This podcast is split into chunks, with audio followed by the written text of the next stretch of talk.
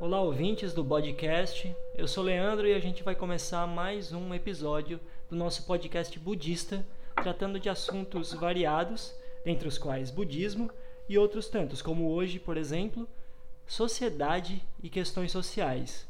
Estou aqui com o Derley. Olá, pessoal, saudações. Vamos conversar aí sobre essas questões é, sobre vida em sociedade, um pouco de política também, a partir de uma perspectiva budista. Darley, eu queria começar essa conversa lendo um trecho da biografia do mestre Inchun, um grande nome no budismo chinês do século XX, porque ele está refletindo sobre mais de 60 anos de estudo e prática do Dharma. E nessa reflexão, ele aponta para algo que me parece bastante interessante, que é a relação do Dharma, do ensinamento do Buda, com o tempo histórico e as mudanças que as sociedades atravessam.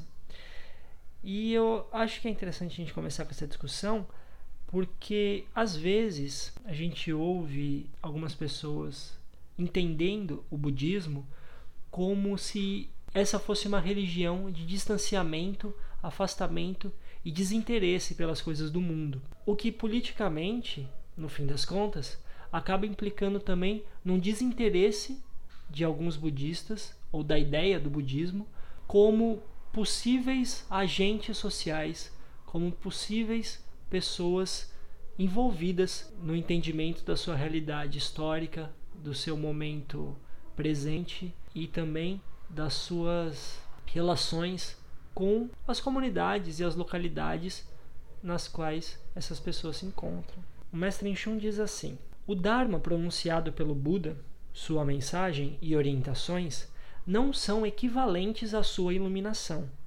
Estes são adaptáveis por natureza, de acordo com a época, o lugar e o povo.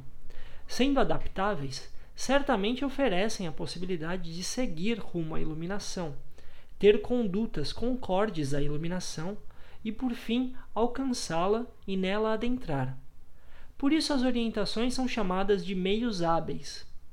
Desse modo, se alguém considera o Dharma pronunciado pelo Buda e as orientações que ele estabeleceu como aplicáveis a qualquer lugar e a qualquer época, sem considerar o contexto regional e histórico, esse alguém certamente se torna um fanático, aprisionado em sua obstinação. Fecha aspas.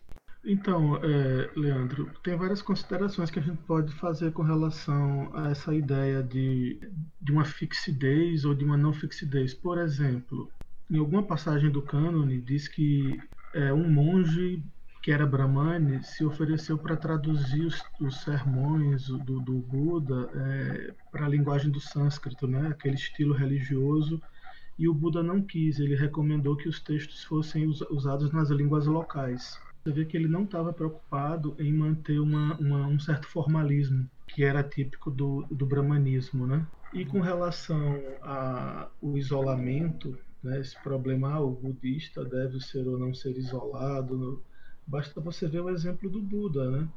É, segundo a, a, as passagens biográficas que fala sobre ele no cânone, mostra que quando ele alcança a iluminação, a primeira coisa que ele faz é, depois que ele passa aqueles dias meditando em várias árvores, né, que ele fica embaixo de várias árvores durante alguns dias e tal, ele vai para um, cercanias de uma cidade muito povoada, né? Uhum. E sempre viveu próximo de locais povoados, embora ele vivesse em bosques, preferencialmente em cabanas em bosques, até que ele conseguiu doação de leigos, né? Um bosque foi doado para a comunidade e tudo mais, mas ele nunca é, viveu uma vida de isolamento, é. no sentido de não estar participando de alguma maneira do, da vida das pessoas, né? Complementando, mas só para a gente deixar sempre clara essa ideia, é que às vezes a, a, ideia de que o Buda, o Siddhartha Gautama, se iluminou, se libertou, atingiu a perfeição de sabedoria, a iluminação transcendente, o nirvana, é, às vezes pode trazer a ideia que é bem é, é bucólica é, e idealista de que ele deixou de existir para qualquer outro aspecto da realidade humana, social, da realidade desse mundo, né? E bem pelo contrário, como tu está colocando aí, todos esses exemplos biográficos que estão no Cânone Pali, que estão nos textos mais antigos e na tradição, vão mostrando justamente o contrário. Né? Depois de se iluminar, ele foi mais para dentro do mundo ainda, se a gente quiser interpretar dessa forma. Sim, num certo sentido, sim. Não no sentido de estar apegado às coisas, mas no sentido de que as pessoas estão no mundo e se o ensinamento é para as pessoas se libertarem do sofrimento, tem que tentar chegar nas pessoas. Sim. Né? Então, o caminho para chegar nas pessoas é se aproximar delas. Então, você vai ter ele se aproximando, é, ele vai sempre dar é, discursos para monges, para leigos, aceita convite de leigos para é, é, receber uma refeição, né, e leva monges e dá discursos. É, ele nunca fugiu de um debate quando foi convidado para debater algum assunto. Está né, sempre debatendo com. O Majimanikai está cheio de exemplos de indivíduos que querem debater com o Buda ou querem perguntar alguma coisa. Ele está sempre disposto a ouvir a pergunta, a responder, participar do debate. Então, assim, ele não é um, um, uma pessoa que se isola. Uhum. Né?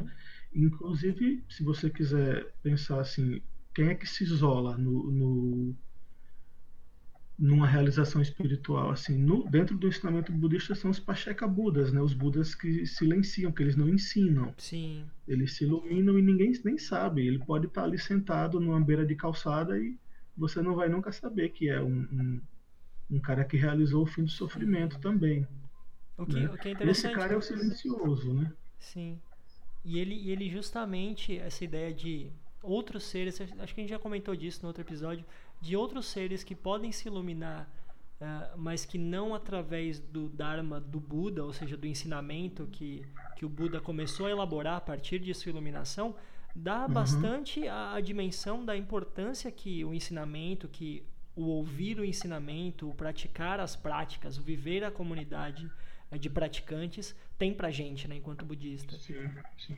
Ah, então tem ainda um outro ponto, né? Além de tudo isso, é, ele cria uma comunidade, né? Sim. E a, essa comunidade uh, se torna uma das joias.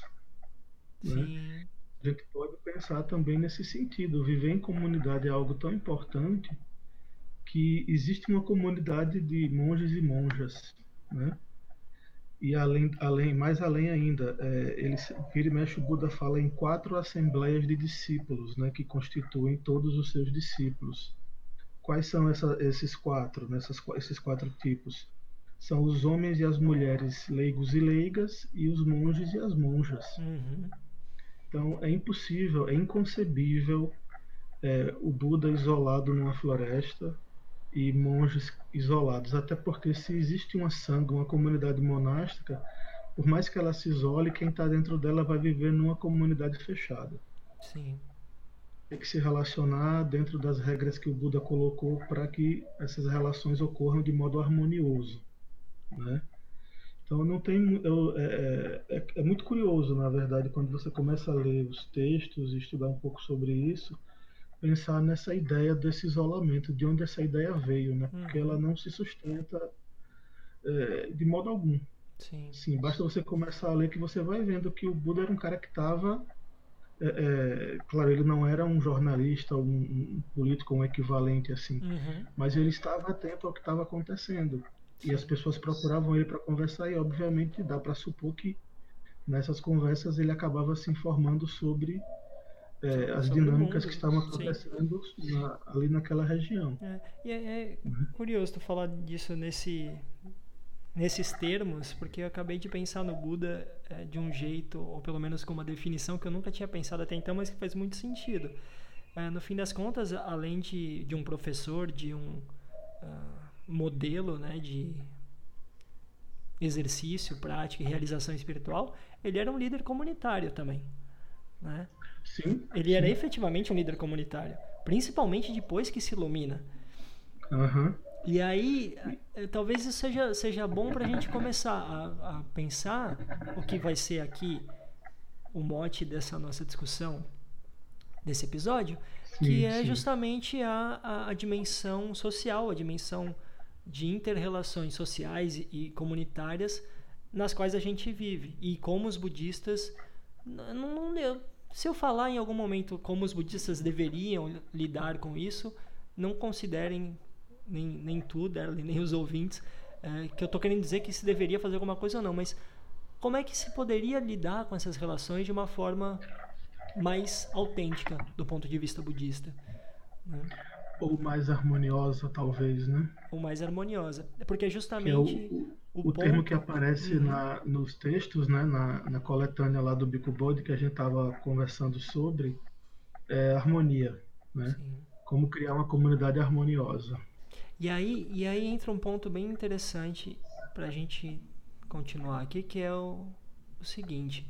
Como é que se pode pensar em comunidade harmoniosa, em comunidades harmoniosas, dentro de um contexto social completamente desarmônico? Ou não completamente desarmônico, mas desarmônico o suficiente para causar rupturas, violências, opressões e problemas sociais é, constantes, né?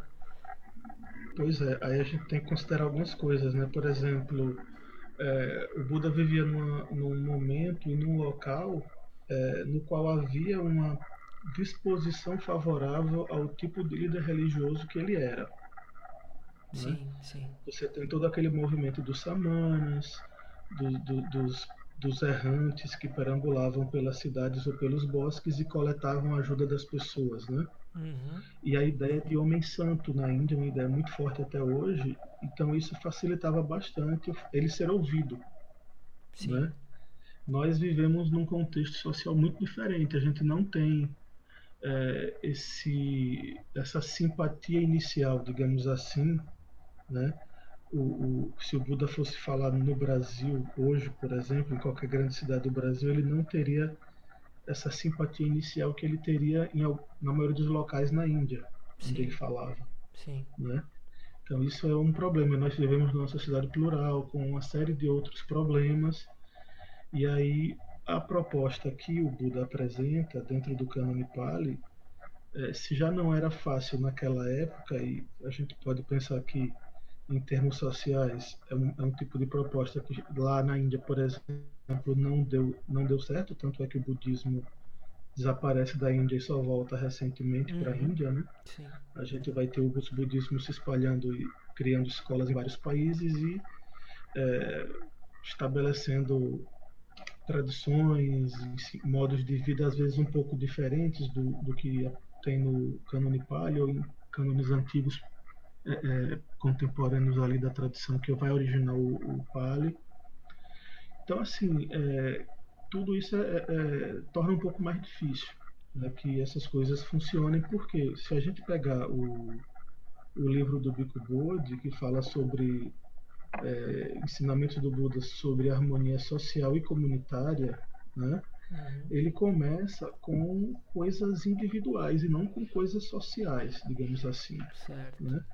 Ele, por exemplo, ele começa falando sobre entendimento correto, uhum depois fala sobre treinamento pessoal, né, as práticas que um budista faz. É, depois sobre como lidar com a raiva. Veja que é toda uma preparação para chegar nas relações interpessoais, né? Sim. Tem que ter e depois da raiva vem a questão da fala. Tem, ele separa uns textos sobre onde se descreve, né, assim, é, o que é uma fala apropriada, uma fala inapropriada. Sim que tipo de fala você deve evitar. Você deve evitar mentir, deve evitar é, fazer fofoca, deve evitar caluniar, deve evitar levar uma coisa para outra pessoa que outro falou, Sim.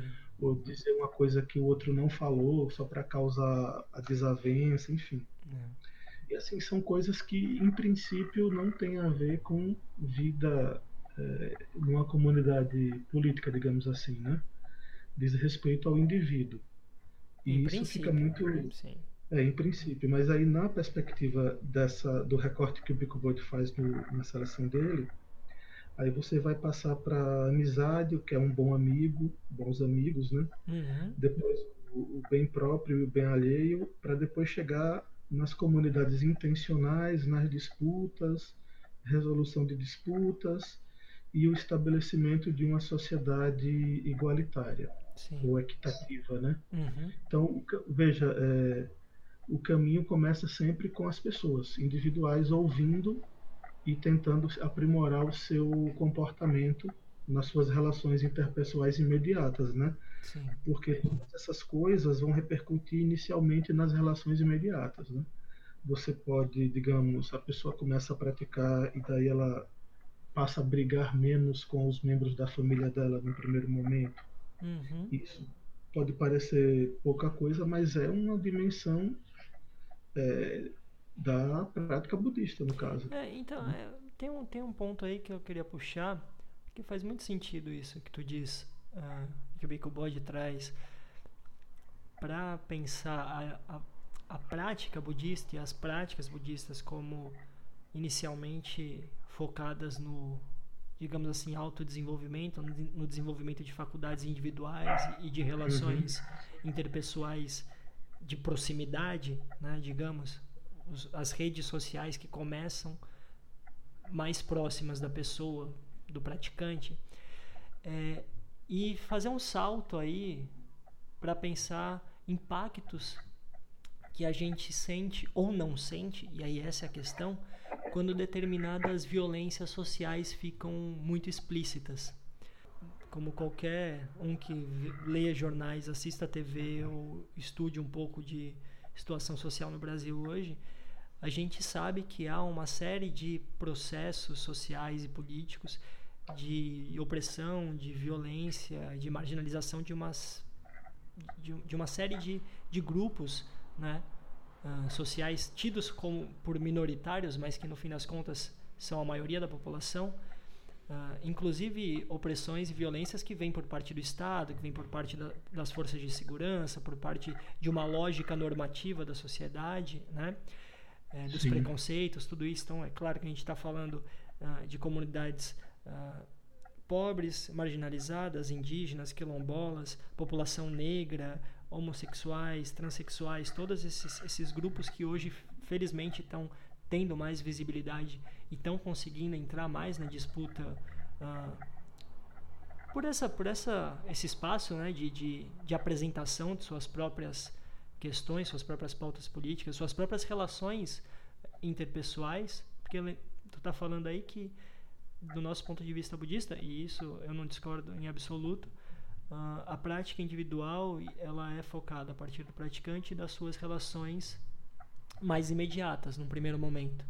E se a gente Sim. pensa em todos esses grupos, essas comunidades que são historicamente marginalizados, que têm sido historicamente marginalizados, é, a gente pode pensar que esse tipo de processo de violência social e desigualdade social em vários aspectos são violências que vão contra formas de relações interpessoais dessas pessoas. Sim. Né? Eu, tô, eu, tô, eu tô sendo opressor contra relações interpessoais de uma comunidade negra, de periferia, de. É, não... Podemos é, fazer uma, uma, comparação com os intocáveis né, na Índia. Uhum, sim, né? sim, sim. Embora perfeito.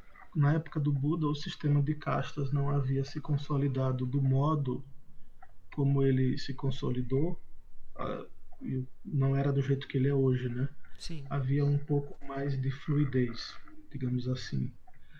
É, e a, a, o ensinamento do Buda, a, a, ordem monástica, por exemplo, ela elimina completamente o sistema de castas, né? Hum, sim, claro. E o, e o Buda vai dizer, além, além disso, quer dizer, voltando um pouquinho, ou seja, se você é um intocável e você se torna um monge, a sua condição de intocável não funciona mais. Uhum. Então você está fora da lógica da, da, da exclusão do sistema de castas. Sim. Né? E uma coisa que o Buda diz repetidamente em vários momentos, né? a nobreza de alguém não se dá pelo nascimento, né? nem pelo, pelo que ela conquista de bens materiais. A nobreza se dá pela realização que ela consegue, e a realização no sentido espiritual da coisa. Então, quanto maior sua elevação espiritual, mais nobre ou digno de, de nobre de louvor ou de respeito você é. Né? É aquela coisa, né? Para o, o Buda, o Brahmane não é quem nasce na família Brahmane. O Brahmane é quem realiza é, os estados espirituais mais elevados, né? desde o entrante na correnteza até o, o arahante. É. Então não tem essa. Já começa daí, né? Que se a gente for pensar, dá para a gente raciocinar nesses termos, né? Como é que eu posso lidar com essas pessoas? Primeiro que elas não estão numa condição natural de inferioridade, elas não são inferiores, uhum. elas, elas são vítimas de uma situação que você pode ser menos vítima, pode não ser vítima, pode ter privilégios, pode não ter privilégios, mas assim, você não pode julgar que você é essencialmente superior ou que elas são essencialmente inferiores. Sim. Até porque, como a gente já conversou aqui no último episódio, é, a, a ideia de essência, de que exista qualquer coisa essencial e permanente uh, no multiverso, para o budismo não faz qualquer sentido. Sim, seja essa essência ser branco ou ser homem, para ficar no lado do opressor, né? Sim. É, nada disso é essencial, né? não existe uma masculinidade absoluta essencial, não existe um, um arianismo enquanto uma essência, né? o, o, o nobre, né? o área para o budismo não é uma, uma, questão de nascimento, é uma questão de, como eu falei, de realização. Uhum. Né? Você, o treinamento budista pode lhe tornar nobre, né? São as quatro verdades nobres, ou às vezes traduzem também como verdades enobrecedoras. E elas são enobrecedoras quando você consegue realizá-las. O que também vale colocar aqui que não é nobreza no sentido de casta, né? Sim. Como a gente considera historicamente um bairro nobre. Um bairro nobre é um bairro numa cidade que é privilegiado socioeconomicamente, etc, etc. O que não tem relação direta com a ideia sim, de enobrecimento sim. dentro da prática budista. Inclusive, é, tem um texto que é o Majjhima Nikaya 26, salvo engano, que é sobre a busca nobre, né? Uhum. Que é o Buda contando como ele começou a sua busca e ele distingue, existe uma busca nobre e uma busca ignóbil, né? Que aí é o no... a gente perde um pouco o noble ignoble do inglês sim, aí, sim. o trocadilhozinho, mas a ideia é que o que é uma busca ignóbil? basicamente é a busca por riquezas e posses e a realização de prazeres sensoriais, enfim. Toda essa dimensão que o budismo vai chamar de mundana. E a busca nobre é a busca daquilo que não está sujeito à impermanência. É. E aí eu queria aproveitar que a gente está entrando nesse caminho e marcar que na data dessa gravação e próximo dessa divulgação aqui do nosso programa, faz uma semana que houve a execução da vereadora do Rio de Janeiro, Marielle Franco, que era vereadora pelo PSOL. Uh, uhum. Todo mundo que está ouvindo a gente com certeza está sabendo do, do, do, ocorrido e mais ou menos das, das várias possibilidades de uh, compreensão dos motivos e, e, dos procedimentos que levaram a essa execução. E, e aí eu fico, eu fico pensando como é que a gente considera nessa, nessas nossas reflexões budistas, uh, pegando exemplos desde o Kanonipali, desde as tradições mais assentadas na, na Ásia, no leste da Ásia, no, no sudeste da Ásia, é, trazendo isso para a nossa realidade agora, como é que a gente pode compreender, se é que a gente pode compreender, que um, uma violência desse nível, marcada com certeza por uma série de, de elementos como racismo, uh, misoginia, é, certo fascismo, ou um fascismo propriamente dito, vai depender da interpretação, que, que busca calar uma voz política que estava galgando espaço, falando por esses grupos menos favorecidos, uh, se, se postando na linha de frente dessas discussões sociais por uma uma sociedade mais mais justa em que as vozes possam ser ouvidas e equilibradas e que a justiça possa possa alcançar todas as partes dessas nossas relações sociais. Como é que a gente pode entender que num momento desse em que acontece isso, existam pessoas para quem falte compaixão mínima para compreender primeiro o impacto uh, pessoal e interpessoal que isso tem na vida de uma série de pessoas com quem, por exemplo, Marielle, que é o nosso exemplo agora, se relacionava E num segundo momento, pode ter a falta de compaixão e de compreensão de entender essas relações como sendo relações desejadas. As relações que eu digo que ela estava atrás, que ela batalhava por isso, que as manifestações todas em luto, em pesar, em, em apoio às causas pelas quais ela batalhava começaram a, a se fortalecer depois do, dessa execução. Como é que a gente uhum. pode entender de onde vem, por exemplo, a violência, uh, esse, esse mal, essa raiva, essa, essa desconsideração pela vida do outro e, no sentido social e político, pela vida dos outros, né? dos grupos uhum. uh, historicamente marginalizados, como a gente já falou aqui. É, tem alguns, por exemplo, é, pelo menos uns dois preceitos aí né, estão sendo quebrados. Se, gente, se, essas pessoas fossem budistas, né, estariam quebrando dois preceitos pelo menos, né? O primeiro preceito que é o de não matar, né? O assassinato ocorreu, assassinatos ocorrem, assassinatos de pessoas negras ocorrem por motivos é, que, que, você elencou aí. E outro grupo de pessoas é, começou a mentir nas redes sociais, né? para capitalizar um sentimento é, negativo com relação a, a Marielle, né? Isso é muito problemático, né? Assim, você tem é, mecanismos que alimentam basicamente o ódio, né? Reações de ódio diante de uma de uma coisa que se você parar para pensar, uma pessoa morreu, duas pessoas morreram na verdade, ela Sim. e o motorista dela, né? E aí, assim, o que é que um budista sente aí? Qual, o que é que o Buda diz diante da, de alguém que morre? Você tem compaixão pela pessoa que que foi assassinada, né? A, primeira reação seria essa. É, não dá para, é, é, em termos budistas, é muito é inconcebível você ver pessoas é, é, fazendo piadas ou, ou comemorando, é, fazendo tabula rasa da, da vida dela, sem ignorando que se, falando do discurso do de que só defende bandido, né? Ela defendia famílias de PMs assassinados também. Isso tudo foi exibido aí ao longo da, da dos últimos dias, né? Sim. Então todo esse discurso vai cada vez mais se mostrando mentiroso, né?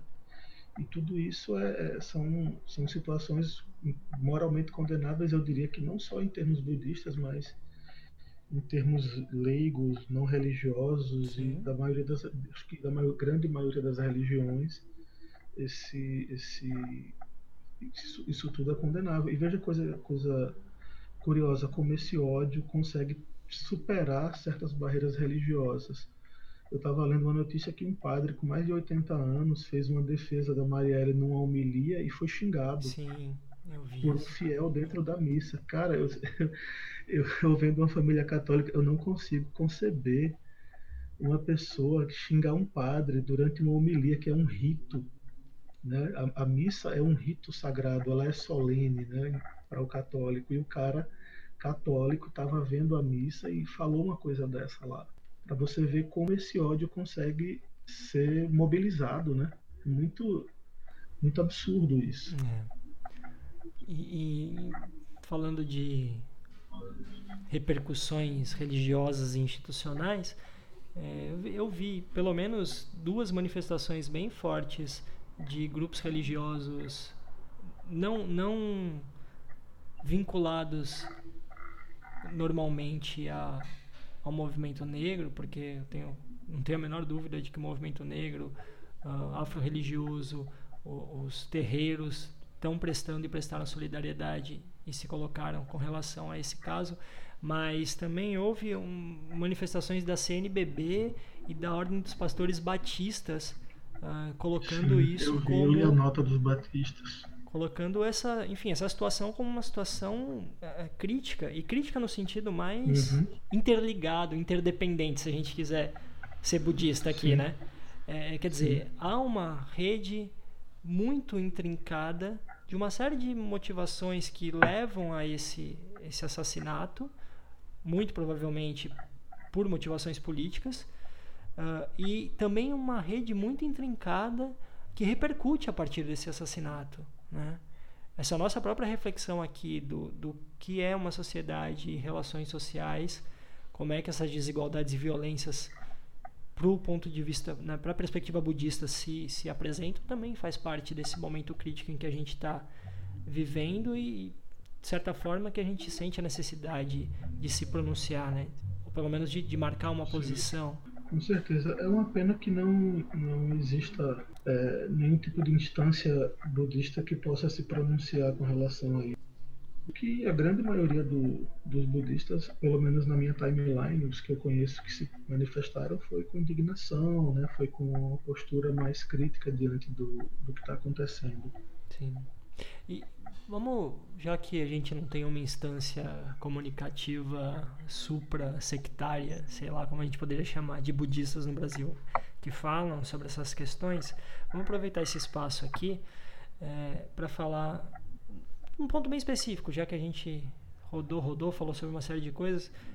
Vamos falar, vamos pensar sobre a, a, a violência, sobre essa, essa questão eminentemente social e interpessoal muitas vezes, se não todas, é, uma questão estrutural né, que pauta todas as relações ou muitas das relações de uma sociedade, seja por racismo, com relação, obviamente, à raça, seja uh, com relação a gênero ou sexualidade. A gente vive uh, cotidianamente uma série de relações de violência né, em que esses grupos historicamente oprimidos são os desprivilegiados, no fim das contas, dentro dessas estruturas hierárquicas e, e, e opressoras.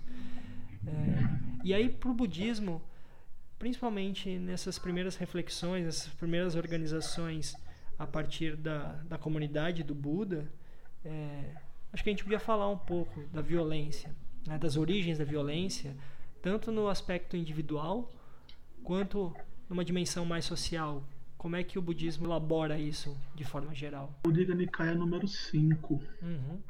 Kutadanta Sutta, que é um texto é, Bloodless Sacrifice, o nome do a tradução uhum. sacrifício sem sangue. Uhum. Ele fala de um rei que resolveu fazer um sacrifício e chama um capelão, um tipo de capelão para fazer isso e o, o cara vai fala, chamar o Buda, né? Uhum. Sobre o para o Buda orientar é, aí o Buda vai contar uma história de um que havia um rei chamado Mahavidita, que era rico e que tinha muitas posses, muito ouro, muito dinheiro, um tesouro cheio, pleno. É, e ele diz que conquistou uma tem uma grande extensão de terra ocupada por ele, que ele conquistou, e ele quer fazer um sacrifício para que o, as coisas que são boas para ele durem muito tempo. Aí ele chama esse capelão é, para fazer esse sacrifício. E ele pede instrução sobre como para que toda essa felicidade seja duradoura. Né? Aí a resposta do capelão é muito interessante, porque ele diz assim: o seu, o seu país, né, o país de Sua Majestade, está tomado por ladrões. Né? Que destroem as vilas e as cidades, né, o campo, é, existem milícias também. É, se, a, se Sua Majestade for submeter essas regiões a uma taxação, seria a coisa errada a fazer. Né? Aí ele diz assim: suponha que você pense assim, eu vou me livrar dessa praga de ladrões, de bandidos, com execuções e punições, ou confiscando, ameaçando de banimento né? E aí ele vai dizer assim, primeiro ponto interessante aí, né? Ou seja, o punitivismo não funciona. O Buda está dizendo que se você simplesmente punir as pessoas que estão roubando, que estão fazendo isso, punir, prender, ameaçar, não vai ser uma solução adequada, definitiva. Uhum. Né? Aqueles que sobreviverem, caso sejam punidos com pena de morte, sempre tem sobrevivente e esses vão prejudicar o reino futuramente. E aí vem qual o plano para eliminar o problema completamente? Aqueles que no reino estão envolvidos com o cultivo de, de plantações, né, com a criação de gado, é, o rei deve distribuir grãos e é, é, alimento né, para o gado. Ou seja, um governante deve investir na, na produção de bens, né? Que isso vai criar empregos, as pessoas vão trabalhar e daí você vai ter uma, é, é, é as pessoas vão produzir renda, né? Então, o primeiro ponto é esse: tem um problema de pobreza, invista, né? mas não é, é investir mesmo, é dar dinheiro para os caras para que eles façam as, as coisas. Sim, porque, porque é uma né? questão de investir para gerar renda, mas também para permitir ocupações e modos de vida para esses súditos, isso, nesse isso. caso, uh, não, que é, sejam não tem nada dignos. a ver com jogar dinheiro. É, não tem nada a ver com jogar dinheiro para o capital financeiro, não, né? Não, nem é, pra, é para que as pessoas. Nem para grandes empresários. É, é para que as pessoas. A pessoa que está plantando e criando gado. Né? No caso deles, lá a gente pode Exato. entender aqui a gente pode entender aqui é, é, como investimentos para pequenos e médios produtores, né? pequenos e médios empresários, no caso. Né? Para quem está é, no governo, quem é servidor público, se a gente quiser usar a expressão de hoje em dia, aí o, qual é que ele deve, que, é que ele deve fazer? Salários adequados. Sim. Que sejam suficientes para que as pessoas possam viver. Então, o outro ponto, né? Vejo o Buda recomendando investimento no, no nas pessoas em todos os sentidos, né? Aqueles Sim. que estão produzindo bens e gerando empregos reais e produzindo bens de fato, investe dinheiro neles e os servidores do, do governo, quem trabalha para o governo, deve receber um salário também é, que seja digno. Aí ele diz, então, fazendo-se isso, as pessoas é, que estarão ocupadas e não irão prejudicar o reino. Então, basicamente, botar as pessoas para é, trabalhar, fornecer os meios a essas pessoas para que elas possam é, produzir renda para elas e gerar bem-estar para as pessoas. E com isso, ele ainda diz assim: né, o, o, o rei vai ter um, um retorno também financeiro, porque a, as pessoas vão pagar impostos, elas vão ter dinheiro para pagar impostos. Né?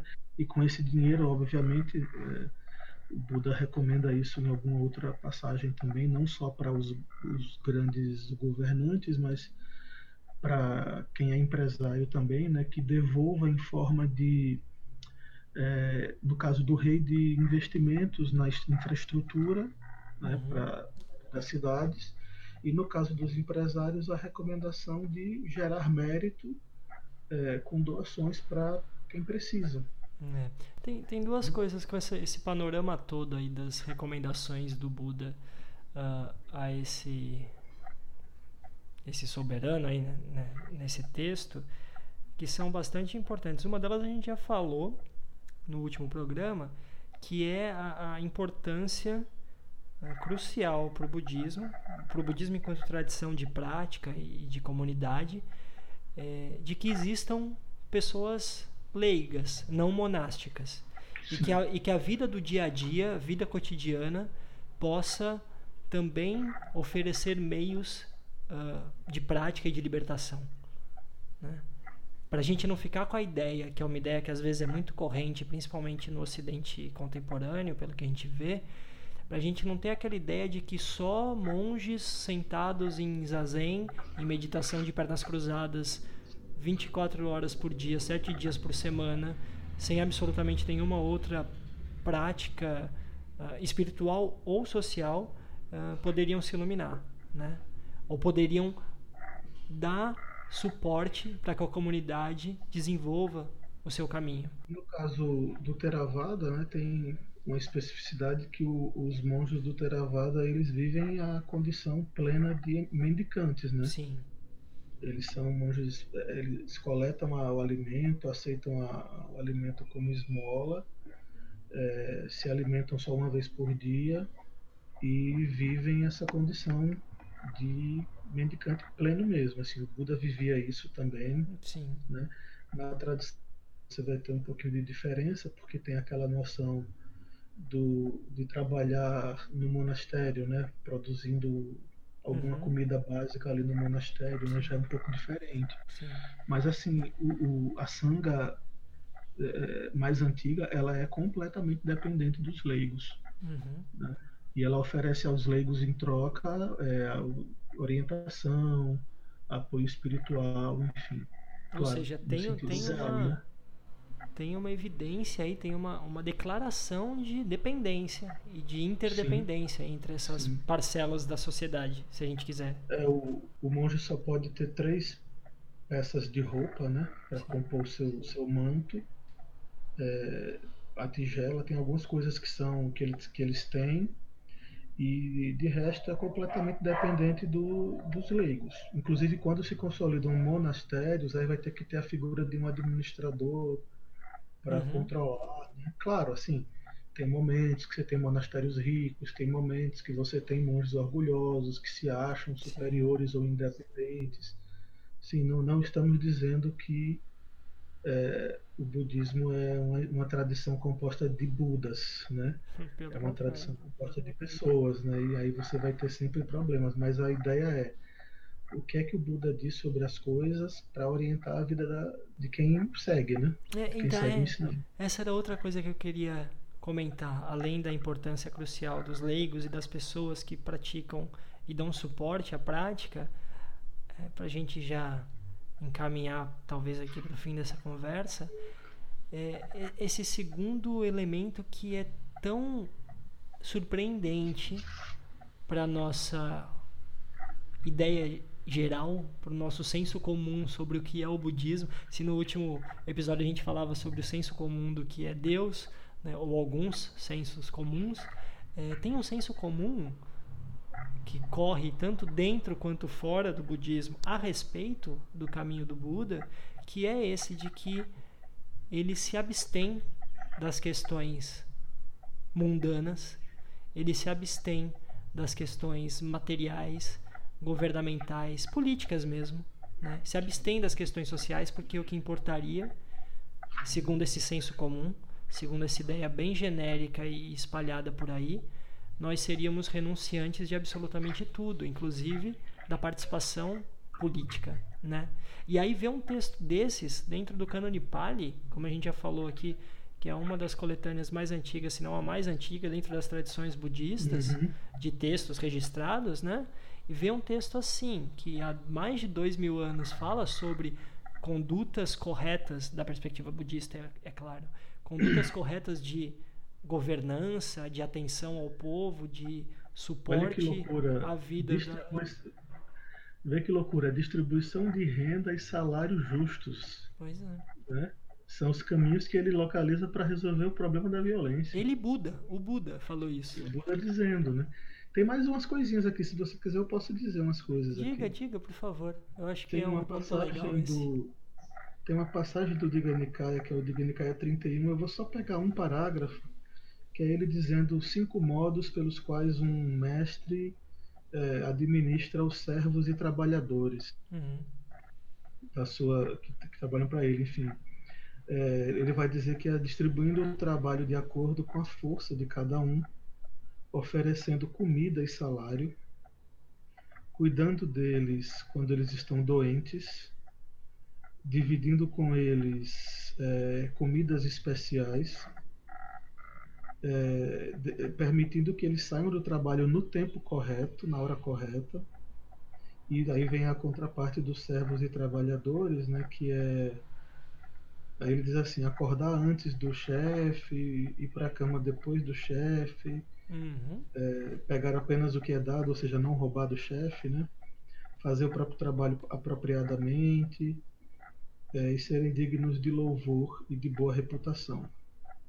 Então veja, considerando que ele está falando de uma época que você, o cara tem servos e trabalhadores, 2.500 anos atrás, o cara sugerir que você faça todas essas coisas, você na condição de chefe, eu considero uma, uma visão bastante avançada, né? Quebra um pouco essa ideia de que ser budista é não se preocupar com essas coisas, como tem muita gente que pensa por aí, né? Sim. E é muita gente que pensa, inclusive, a, a revelia dos próprios trabalhos e, e ensinamentos de uh, monges e reverendos bastante reconhecidos dentro das tradições. Né? eu estou falando sim. isso porque trazer, trazendo bem para o nosso caso brasileiro, porque eu estou com esse livro na minha frente aqui agora, é, que é a está tornado livro, mas foi inicialmente um texto de livre docência uh, em história medieval na, na USP, aliás, em História do Extremo Oriente Medieval, na USP, um trabalho do professor Ricardo Mário Gonçalves, que é um reverendo Shin, né, do budismo Terra Pura, japonês. Sem dúvida, é um dos grandes nomes do budismo brasileiro, né? É, é, um, é uma referência incontornável, é um grande amigo e irmão no Dharma.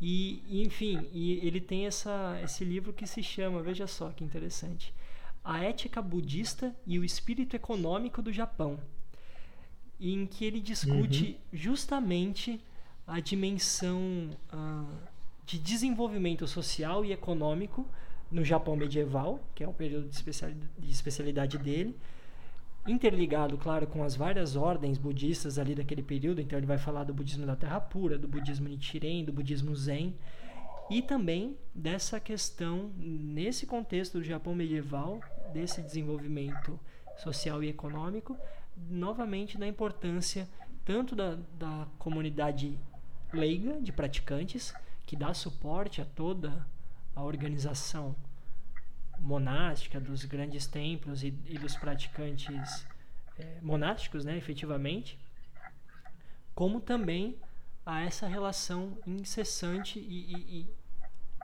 e impossível de desvencilhar entre comunidades de praticantes budistas e o resto de toda a sociedade, inclusive a não budista. E o Japão era uma sociedade mais plural, não sei se mais plural do que a Índia, mas também a religião, o budismo dividia espaço com outras religiões também, né? Sim, sim.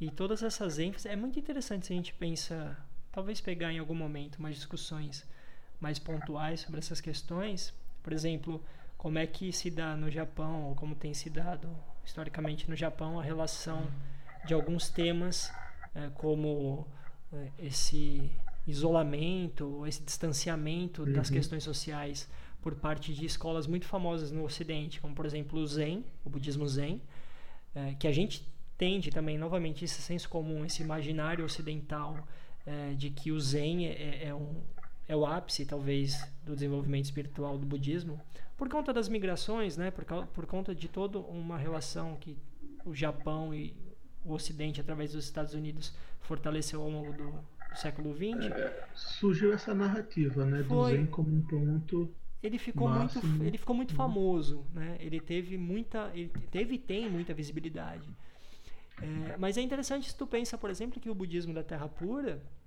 no Japão é tão grande se não maior eu tenho a impressão de que no momento ele é maior em número de praticantes em impacto social do que o próprio Zen e aí tu começa a pensar como é que essas formas de praticar o caminho e se organizar enquanto instituições influenciam ou se relacionam com as questões sociais que estão dando base para isso. E por que, que eu estou falando tudo isso? Hum. Talvez num outro momento a gente possa aprofundar mais essa discussão. Mas é interessante porque historicamente é, o Zen e, e, o Zen não só no Japão não, viu? Já nas tradições ali que começam na China, acredito que na uhum. Coreia isso também vai aparecer. O Zen ele tem uma relação muito próxima com setores mais privilegiados, socialmente e economicamente mais privilegiados da sociedade, que tendem a ter as possibilidades materiais de sentar em meditação por muito tempo, de fazer longos retiros. Enquanto o Sim. budismo da Terra Pura, tanto no Japão quanto na China, é, e eu acredito que em alguns outro, algumas outras regiões ali do leste da Ásia, é, o budismo da Terra Pura ele tem um caráter de relacionamento com a iluminação e com o caminho do Buda que é muito mais devocional. É muito mais. Enfim, tem uma outra relação. E, e, e, ele tem um apelo muito, muito, muito maior com camadas populares dessas sociedades. Então, são os camponeses, são os trabalhadores mais humildes, são pessoas que não têm esses privilégios e essas condições é, abastadas, né? socioeconomicamente falando, essa, essas condições materiais de estarem fazendo longos retiros, longas contemplações, é, eles seguem, eles se aproximam de uma outra possibilidade de entender o budismo e se relacionar com as suas próprias questões sociais e suas próprias interrelações ali pessoais, né? E você pode até é, pensar um pouco sobre, partindo dessa, dessa observação, trazê-la para o Brasil, né? Sim. Quem são sim. as primeiras pessoas brasileiras que recebem o budismo, ou é, se não as primeiras, é, em que momento? Porque assim, a gente, quem frequenta workshops ou retiros sabe que a grande maioria das pessoas que vai é, é um pessoal que tem uma condição econômica que favorece, né? Sim que a pessoa pague para, às vezes, um deslocamento de um estado para o outro, para passar uma semana no outro estado, enfim. E, e, uma vida que permita fazer esse arranjo aí para isso, né? Então, em algum momento, o budismo se tornou muito mais acessível no Brasil para pessoas de, uma, de um certo extrato social. Tanto é que a gente, agora que você está vendo um pouco mais assim de pessoas é, de camadas mais populares se aproximando do budismo, né? É verdade. Que vão ter um pouco mais de acesso. E, e com certeza por conta da facilidade da informação, né? Internet, é, enfim, uma Isso. série de outras. outras... Agora sim, não não estou concluindo nada, estou só. Sim, não, mas é uma observação que eu acho relevantíssima. Uma, que talvez tenha alguma coisa aí se for investigar. Sim. Né? E eu acho que é fundamental que a gente levante esses pontos, porque tanto vão ser pontos que a gente vai ter que voltar a conversar aqui no podcast, nas próximas edições, em edições futuras, quanto são pontos que nós, enquanto budistas brasileiros, temos que refletir, né? São questões realmente importantes, uh, por mais que elas não sejam novamente fazendo o mesmo disclaimer do fim do último episódio, novamente é, é, colocando aqui que nós não somos representantes de instituições ou tradições uh, no sentido formal da coisa, mas são questões, são discussões que dão base para muito entendimento, né, do que é o budismo ou do que são uhum. as práticas budistas e são questões que vão apontando quais são às vezes até os limites das nossas próprias práticas. Tem uma, uma outra coisa bem interessante aqui no, na, na coletânea que eu queria colocar também. Está no Anguttara Nikaya, no livro do 10, é, no Sutta 91. O Buda falando sobre caminhos de buscar é, riqueza. Hum. Né, ele diz que o chefe de família que busca riqueza com retidão, sem violência, é, torna-se feliz e satisfeito e divide essas coisas e faz ações meritórias e usa aquela riqueza sem estar apegado a ela, né, sem estar absorvido cegamente por ela, vendo nela o perigo e entendendo o escape. Né? O perigo dessas coisas é que elas são impermanentes e quando você se apega ao que é impermanente, você vai sofrer inevitavelmente. Né? Basta ver o tanto de multimilionário que tem medo. Eu tava vendo que tem um cara aí que tem medo dos pobres se levantarem. Tem um levante de pobres, né? Ele tira o sono dele, isso, imagine, né? Ele quer ser rico para sempre e para sempre não existe, enfim. Hum. É, e aí ele diz aqui e a, o escape para isso é considerar essas coisas como impermanentes e assim você consegue se desapegar, se desencantar, se desapaixonar por essas coisas. Mais ou menos o esquema geral do budismo, né? Aí ele vai dizer que essa pessoa deve ser louvada em quatro aspectos. O primeiro aspecto é que ele busca a riqueza com retidão e sem violência. O segundo é que ele torna-se feliz. O terceiro é que ele é louvado e ele divide a riqueza e faz ações meritórias. Veja, se o rei é, como a gente viu no outro texto, o rei vai e investe, né? Investe nos produtores, investe na, no desenvolvimento econômico do seu reino. O Buda recomenda que a pessoa que consegue acumular riquezas, é, por exemplo, essa pessoa que o rei investiu, digamos assim, se ela se torna uma pessoa rica de posses, ela deve fazer ações meritórias. O que é fazer ações meritórias? É, distribuir alguma coisa da sua riqueza, seja com a sanga monástica, com as pessoas pobres, enfim. É alguma coisa nesse sentido, né? Ele usa a riqueza sem estar apegado a ela. Isso é um outro ponto que ele merece ser louvado. É o último ponto que ele vai ser louvado, né? Veja então a ideia, né? A riqueza não vale por ela mesma, né?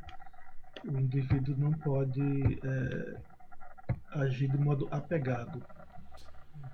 Não pode buscar a riqueza como se ela fosse a melhor coisa do mundo ou a, aquilo que é permanente. Ele deve é, fazer as coisas, como ele diz, com retidão e sem violência. E pense, pense nos nossos ricos, nos nossos multimilionários, nos nossos donos de megacorporações. Será que eles fazem alguma coisa nesse sentido? Eu duvido um pouco.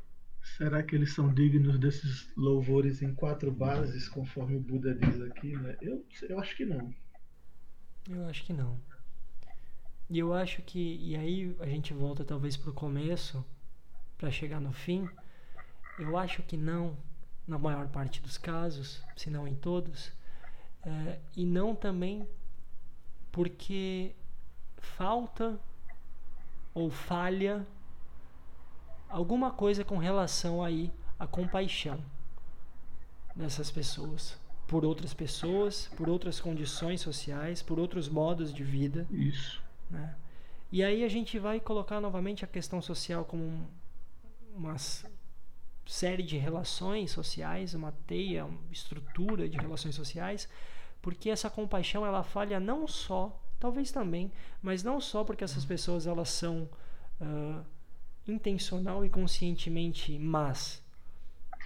Apesar disso também ser uma possibilidade em alguns casos, elas estarem não não serem más, mas estarem com os três venenos uh, no seu cotidiano, né? Com a ignorância, com a raiva, com o apego, é, mas também porque para além disso, essas pessoas elas estão em posições sociais dentro de uma série de relações sociais em que essa compaixão pelo outro, principalmente se o outro é de algum grupo menos favorecido, desprivilegiado ou marginalizado, é uma compaixão que não tem espaço para se consolidar ou para se manifestar.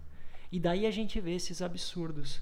E aí, falando bem politicamente, mas também budistamente, esses absurdos na falta de compaixão dentro de todas essas relações com outros grupos em todas as esferas, né? Na esfera política, esfera econômica, se você quiser dizer também na esfera da mídia, Sim. na medida que a mídia faz campanhas de difamação, de desinformação, também há uma falta de compaixão aí, né? E uma propagação da ignorância. E no budismo a ignorância é o criador de tudo, de ruim que tem, né? Todo sofrimento tem raiz na ignorância.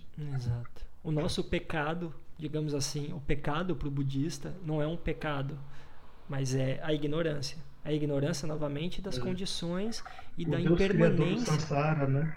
É a ignorância. É a ignorância. Se a gente for pensar assim, o Deus que criou, o que criou o samsara é a ignorância, né? Então, assim, também, um, um ponto importante é que essas pessoas também são movidas pela ignorância. E é também para essas pessoas que a mensagem, o ensinamento do Buda foi falado tantas e tantas vezes, né? Sim. Tantas décadas depois da iluminação, o Buda continuou o caminho falando. está apontado, né? O caminho está apontado. O Buda, apontou, o Buda apontou e o caminho está apontado. E aqui a gente vai, daqui para frente, nos próximos programas, continuar marcando algumas pontas no caminho que a gente segue. E queria agradecer novamente aqui a audiência, a participação de Derley, que sempre ensina muito, nosso especialista residente. e dizer, para finalizar, mas sem fechar nenhuma possibilidade, que Marielle presente. Marielle presente, com certeza.